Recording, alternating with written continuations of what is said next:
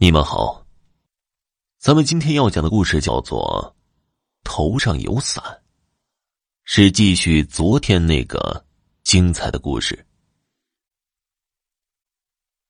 夜深的时候，一阵急促的手机铃声突兀的响了起来。姚勇一打开手机，里面就传来刘小慧室友带着哭腔的嗓音，显然他被吓坏了。瑶瑶，你快来吧！一个鬼爬到刘小慧的床上，一棍子把刘小慧打到床下。姚勇脑袋嗡的响了一下，一转身冲出了寝室，拔腿朝女生寝室楼奔去。推开女生寝室的大门，姚勇看到刘小慧脸色惨白，直挺挺的睡在地上，一动不动。姚勇跑上前，伸手试了试刘小慧的鼻息，发现还有微弱的呼吸，稍稍松了一口气。刘小慧从晚上开始就感到胸口不舒服，因此早早就上床休息了。我们担心刘小慧发生什么病，就轮流照看刘小慧。可是就在刚才。打电话的这个室友终于吓得哇的一声哭了起来。就在刚才，有一个没有五官、只有光滑脸皮的鬼，突然从空中掉到刘小慧的床上。这个鬼手里拿着一只唇甲，一下子就把刘小慧打下了床。然后，这个鬼就跳窗逃跑了。这简直，这简直太恐怖了。姚勇一咬嘴唇，就要背起刘小慧去医院。忽然，刘小慧猛地睁开眼睛，从地上坐了起来。姚勇喜出望外，一把抱住小慧：“小慧，你你没事吧？”“我没事儿，我好累，想睡觉了。有事情明天再说吧。”刘小慧不自然的笑了笑。这是女生寝室，见小慧没事，姚勇不好再待着。他走出女生寝室楼，姚勇心里就咯噔的一下，知道坏了，一种胸口发闷、呼吸不畅的压抑感觉瞬间充斥了他的心肺。姚勇一推寝室门，吓了一跳，康志高回来了，正坐在床边玩手机。姚勇，太高兴了！复查结果出来了，我竟然一点事儿都没有，医生们都惊讶不已，说明明上次我体检的时候确诊是晚期肝癌，可只过了几天时间，肝脏居然变得非常健康。原本我身体胖，有轻微高血压，现在就连血压也正常了。哦，姚勇面无表情的应了一声，上床躺下。内心却像炸了锅一样无法平静。起先，张倩这个鬼缠着康志高，接着他害死了赵畅畅，隐藏面容后又缠上了刘小慧，现在又缠上了自己。更诡异的是，原本患不治之症的康志高，竟然比任何时候都健康。他想不明白。张倩这个鬼到底想干什么？第二天整整一个白天，姚勇都感到无比的压抑。更令他感到恐惧的是，刘小慧就像变了一个人似的，对他爱理不理，却和康志高套起了近乎。到了晚上的时候，康志高接到一个电话，鬼鬼祟祟的在阳台通了一会儿电话之后，找个借口就走了。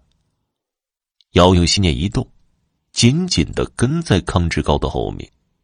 刚走一会儿，姚勇就感觉胸口闷得厉害，不由得大口大口喘着粗气。他知道，那个散鬼还在他的头顶上悬着，正压迫着他。为了不跟丢康志高，姚勇紧咬牙关，小跑几步，总算又跟上了康志高。在学校东北角一块偏僻的地方，康志高停下了脚步，朝四周看了看。这个时候，一个人影从一棵大树后面一闪，笑着朝康志高走了过来，然后两人就拥抱在了一起。姚勇看见这一幕，气得差点吐血。这个人影竟然是他的女朋友小慧。一股热血冲进姚勇大脑里，他捡起块石头，刚要从藏身处冲出来，忽然，他想到什么，渐渐冷静下来。姚勇取出口袋里装着公鸡血的小瓶子。又一次掺了点公鸡血，涂在眼皮上。姚永元睁着一双眼睛朝刘小慧和康志高望去。康志高倒没什么，但在刘小慧身上，姚勇看到了一个鬼影儿和刘小慧紧贴在一起。为了看清楚这个鬼到底是谁，姚勇蹑手蹑脚的朝刘小慧走近了些。然后躲藏在一棵树的后面。这次姚勇看清了，这个脸色惨白、浑身浮肿的女鬼不是别人，正是张倩。也就是说，张倩控制了刘小慧。姚勇心念一动，慢慢的仰起头，朝自己头顶望去。这一望，可把姚勇吓得不轻。他的头顶上依然悬着一个光滑脸皮的鬼，这个鬼虽然没眼睛，但姚勇能够感觉到这个鬼正盯着他，朝着他阴笑。居然有两个鬼，姚勇吓傻了，一转身跌跌撞撞朝寝室方向跑去。跑回寝室关上门，姚勇转身就要推动桌子把门堵死。但转念一想，就算不让张倩这个鬼进来，可是还有一个鬼在他头顶上，就是堵住门也起不到任何的作用。抬起头来，看看我是谁。一阵幽怨而空洞的声音从姚勇头顶传来，姚勇惊得一激灵，全身起了一层的鸡皮疙瘩。他缓缓的抬起头，那个没有五官的鬼还在，不过，他的脸正在起着变化，凹的地方凹，凸的地方凸。几秒钟之后，光滑的脸皮上就显现出了清晰的五官。是你，周厂长。哼，看在我们是室友的份上。我就让你死个明白。表面上，我和张倩只是好朋友，但实际上，我们一直在暗中谈着恋爱。只不过，我们不想让别人知道这些，所以才一直隐瞒着。学校关于张倩和康志高之间的传言，让我很不爽。为此，我和张倩大吵了一顿。为了弥补我们之间的关系，那个周末，我和张倩到农村去旅游。我们偷着划村民的小船，到了池塘中间，本想着浪漫一会儿，却没想到，为了康志高，我和张倩又一次争吵起来。结果在争吵之中。船翻了，我们都落入水中，周围一个人都没有，而我们又不会水，张倩就淹死了，魂魄离开身体变成鬼魂。我虽然抱着一只船桨，但最后也淹死了。我和张倩唯一不同的是，我变成了实体鬼，鬼力比变成鬼魂的张倩高得多。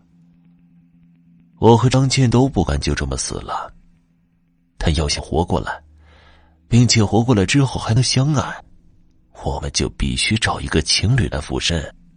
就这样，我和张倩把附身的人选锁定在你和刘小慧两个人身上。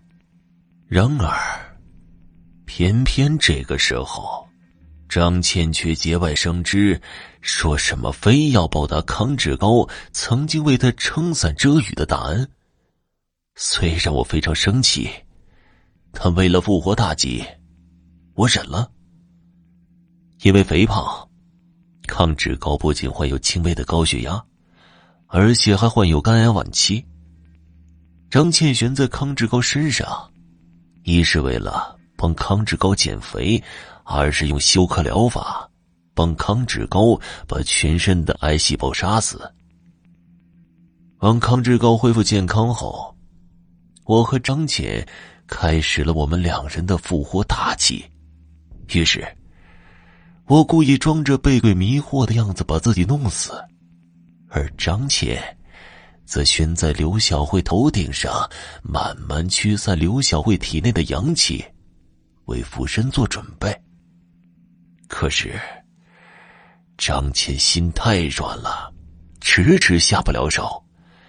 我一气之下，就帮了张倩一把，用船桨把刘小慧打晕，从而成功的让张倩附在了刘小慧的身体里。可恨的是，张倩还对康志高念念不忘，附身成功后，竟然和康志高约会。等我复活后，我会好好教训张倩的。至于康志高嘛，我会让他死的很难看。不得不说，赵畅畅这个计划设计的确实是天衣无缝。姚勇就算是想破脑袋也想不到这一层。哼，希望你不要恨我。附身后。我会吃掉你的灵魂！哈哈哈哈赵畅畅大声狞笑着，一把扔掉手中的船桨，同时身体一缩，缩的就像一根人形状的针，朝姚勇天灵盖钻去。就在这个时候，砰的一声，寝室门被撞开了，康志高手抓着一把雨伞闯了进来，指着赵畅畅大声叫道：“赵畅畅！”你死到临头了，你还不知道吗？赵畅畅一愣，一看到康志高手中的雨伞，他笑了：“哼，就凭你手中的伞，就想阻止我附身吗？”康志高没搭理赵畅畅，撑起伞跑到姚勇面前，伞尖对着赵畅畅，把自己和姚勇护在了伞里面。与此同时。赵畅畅尖尖的脑袋正朝姚勇钻来，没想到被伞挡住了，顶在了伞布上。伴随着一道金光闪过，赵畅畅被伞布弹到了一边。原来这不是一把普通的伞，伞上面贴满了金色的驱鬼纸符。赵畅畅冷笑一声，一股漆黑的污水从口中喷出，喷到了伞布上。那些金色符纸一沾到这些污水，全化了。吞了水塘里那么多的臭水，也不是一点作用都没有吗？赵昌昌重新变成一根针，朝姚勇刺了。千钧一发之际，一个人影跑进了寝室里，抓起赵昌昌扔在地上的船桨，一下子劈在了他的身上。啪一声响。赵昌昌惨叫一声，身体断成两截，落在了地上。一团黑火随之升起，不一会儿的功夫，就把赵畅畅烧的什么都没有了。赵畅畅是实体鬼，鬼力强大，船桨师的临死前紧抓之物，也只有船桨，才能把他真正杀死。刘小慧对姚勇和康志高说道。发出的却是张倩的嗓音。我是变成了鬼，可我根本就不想害任何人。现在我虽然附在小慧体内，但我并没有伤害她。我之所以和康志高套近乎，表面上看是对康志高念念不忘，其实一是为了麻痹赵畅畅，二是为了告诉康志高。赵畅畅复活的阴谋。说完之后，张倩的魂魄离开了小慧的身体，飘在了空中，朝康志高和姚勇挥了挥手之后，渐行渐远了。好了，这个故事就讲完了，感谢收听。